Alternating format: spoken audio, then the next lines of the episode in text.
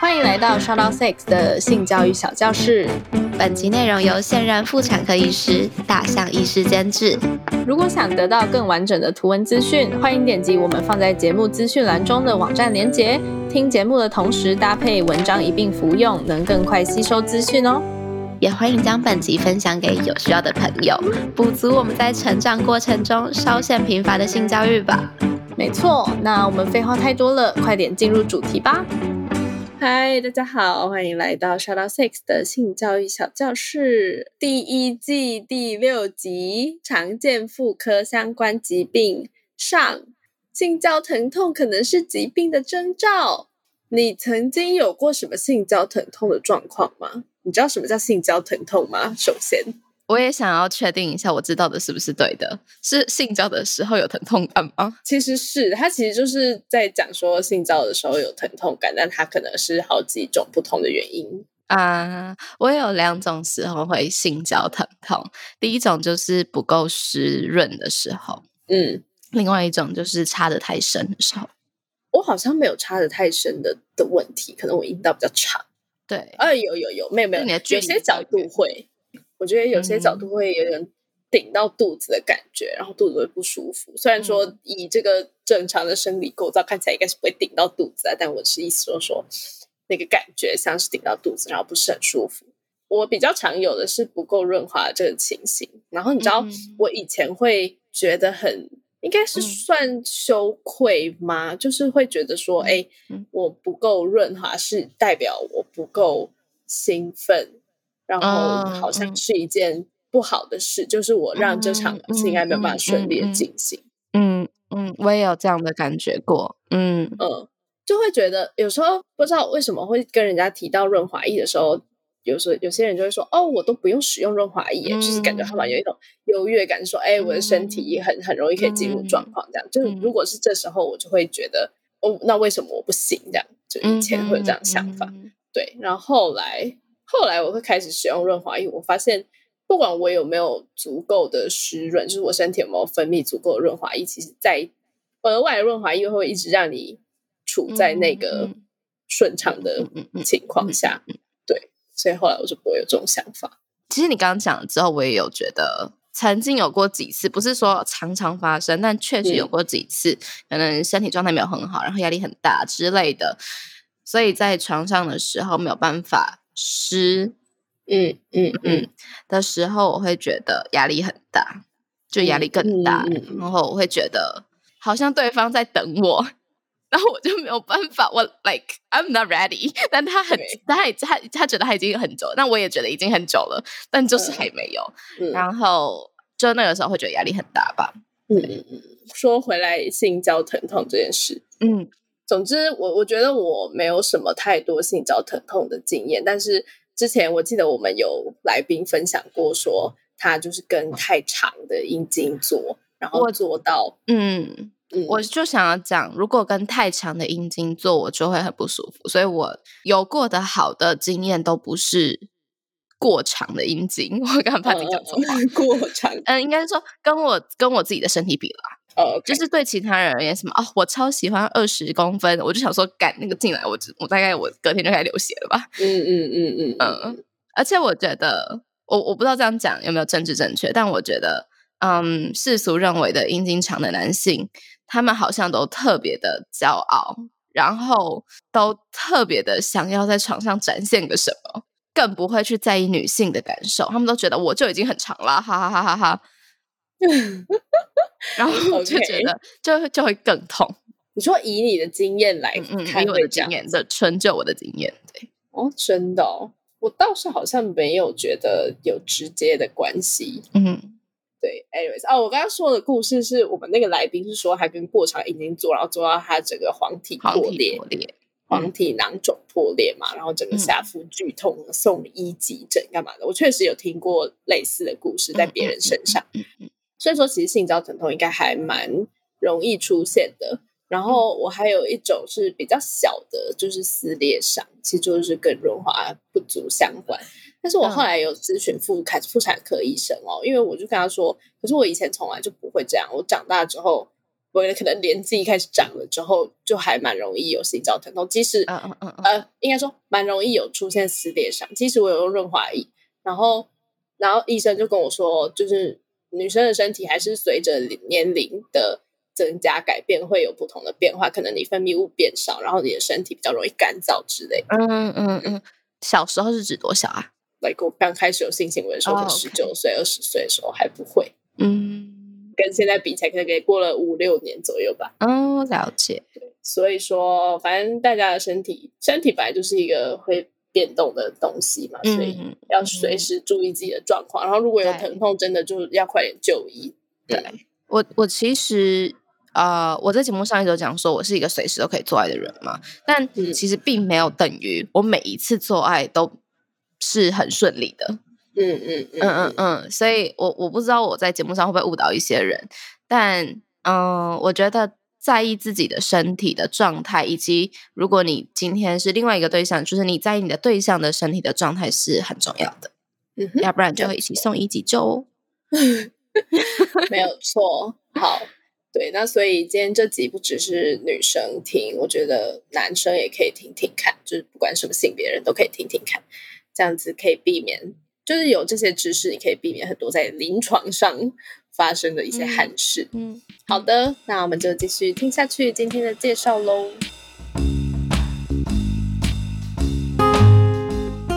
上集我们跟大家分享了，在我们成长过程中都有可能会经历的性行为是怎么一回事。女性身体在性行为过程中会引发什么样的机制，以及为什么建立在尊重与同意的前提下的性行为对我们的身心其实是非常有益的。然而，就如每件事都有正反面一样，在享受性爱的过程中，我们的身体也有可能因为与外来物的接触而产生一些不适应的症状，严重的话则会形成一些疾病。今天这集我们会介绍这些与性行为较为相关的疾病。当然，每个疾病的形成原因都有很多种因素，不单单只是因为性行为而导致的。只是我们希望能提醒大家，在享受性爱的同时，要特别注意自己或女伴的身体，尽可能的避免健康状态受影响，才能持续快乐的享受性爱哦。首先是大家可能都有听过的性交疼痛。这个名称明显的说明，这样的疼痛状况是与性行为息息相关的。但性交疼痛其实不是一种疾病的名称，它指的是女性在性生活时或性生活后，感到会阴部或阴道深处以及下腹部有轻重不同的疼痛的症状。会产生性交疼痛的原因有很多种，要特别注意的是。有些性交疼痛不只是单纯的疼痛而已，而是疾病的征兆。如果发现除了疼痛还伴随着其他症状的话，务必尽快寻求医师的协助。先从非疾病的单纯性交疼痛说起，有些是纯物理性的因素导致，例如说第一次或长时间无性生活后的性交，因狭窄的阴道冠构造被撑开而产生不适感。或是因各种原因导致阴道缺乏足够的润滑，因此产生摩擦的不适感；又或者是因为性技巧粗糙、性行为对象过于粗暴导致的疼痛感等等。还有，若女性对精液有过敏的反应，在男性射精后，阴道及会阴周遭可能会有灼热感和红肿的情况，这也属于性交疼痛的一种。而有时，这些性交疼痛的情况也包含了心理性的因素。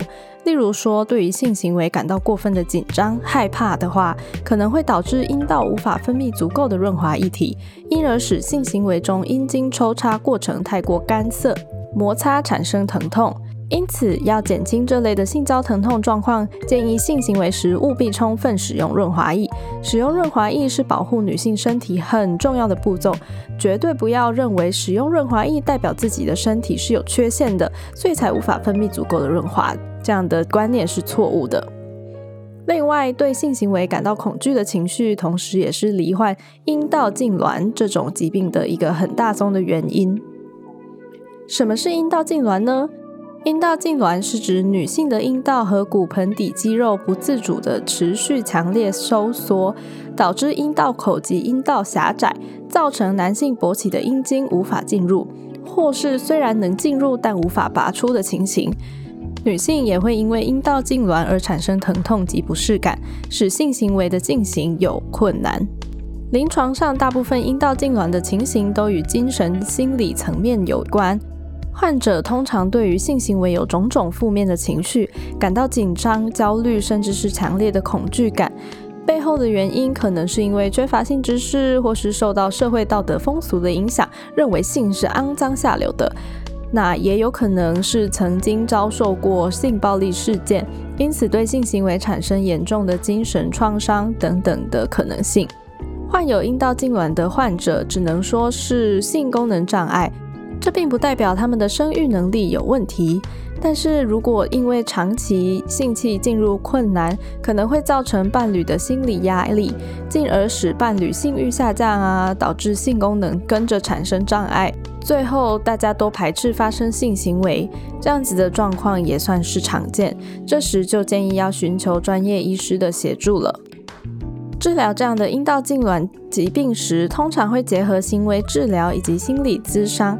一方面使用辅助的器具帮助患者练习习惯让阴道接受外物，一方面也从心理层面慢慢解除对于性行为的不安感。而除了上述心理原因，有些病理性原因，例如说生殖器官的感染啊、子宫颈炎、阴道炎、骨盆腔炎等等，或是泌尿道系统的感染啊。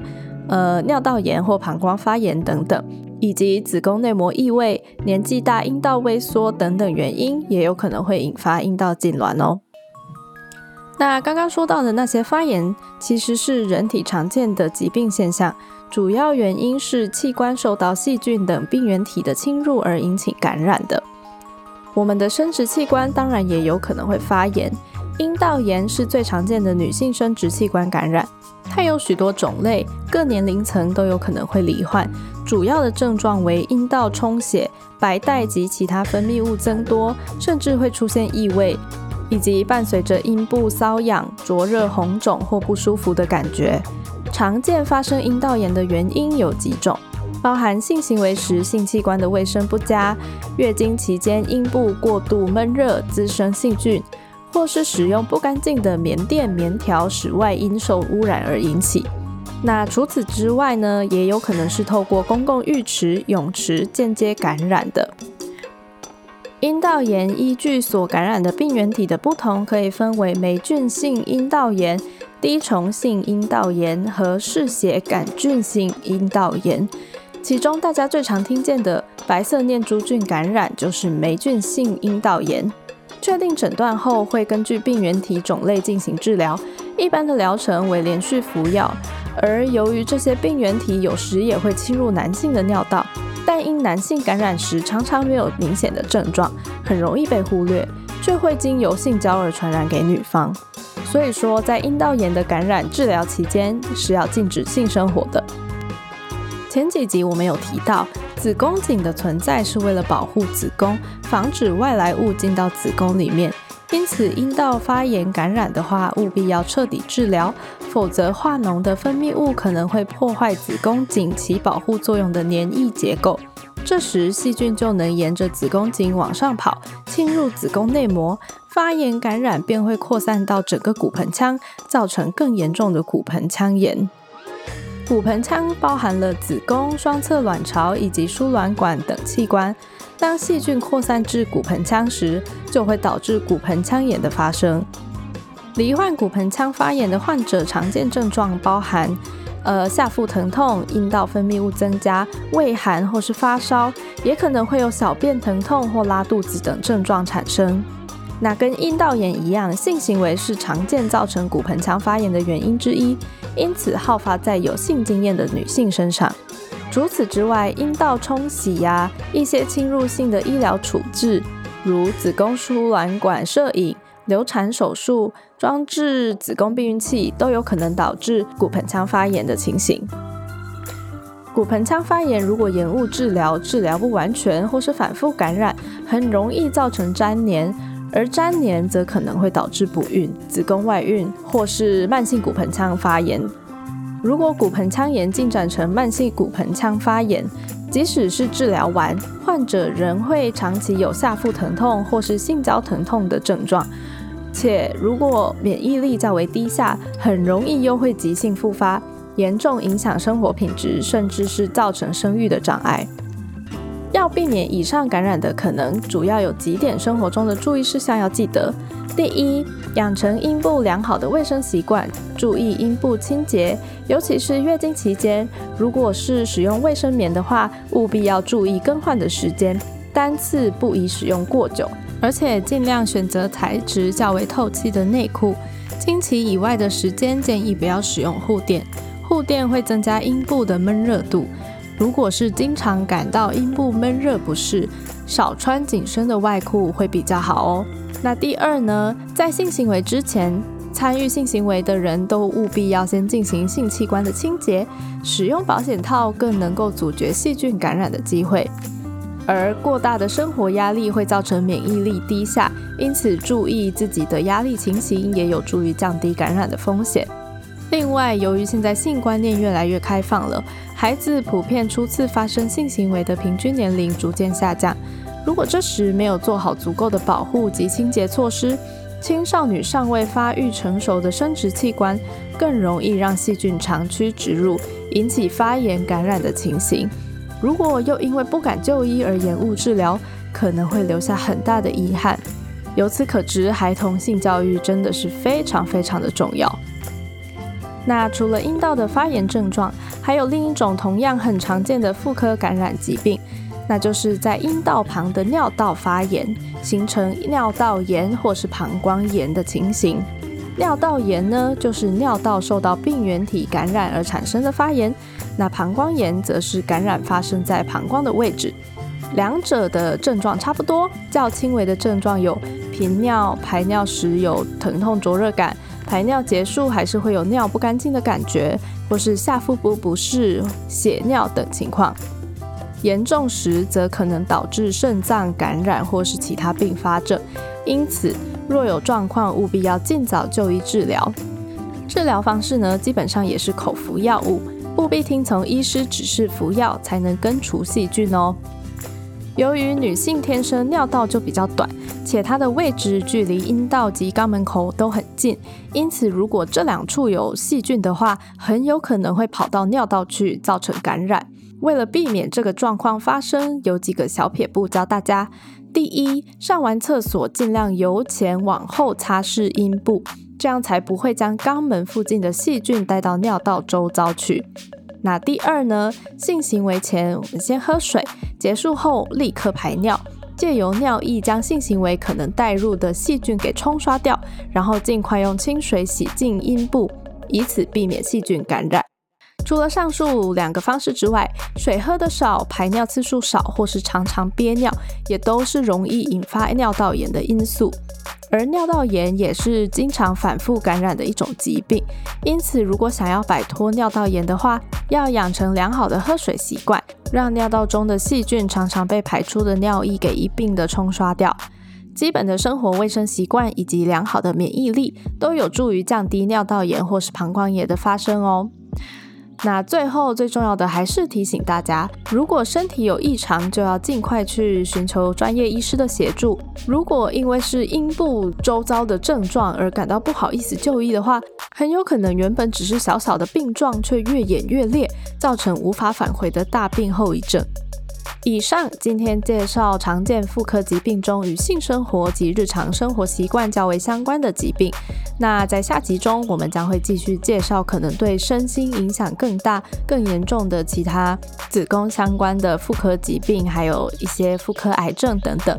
那希望大家在听完这集之后，可以大概了解一些疾病的症状，如果不幸发生的时候，才能尽早发现、尽早治疗喽。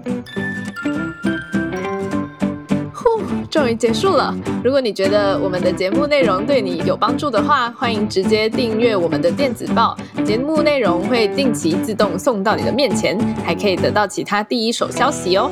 然后啊，每个主题都有好多好多细节。我们的节目其实只截取简单易懂，而且是大家都应该要知道的部分说明。如果对更多更专业的内容有兴趣，也可以去询问我们的节目监制大象医生哦。传送门请见资讯栏。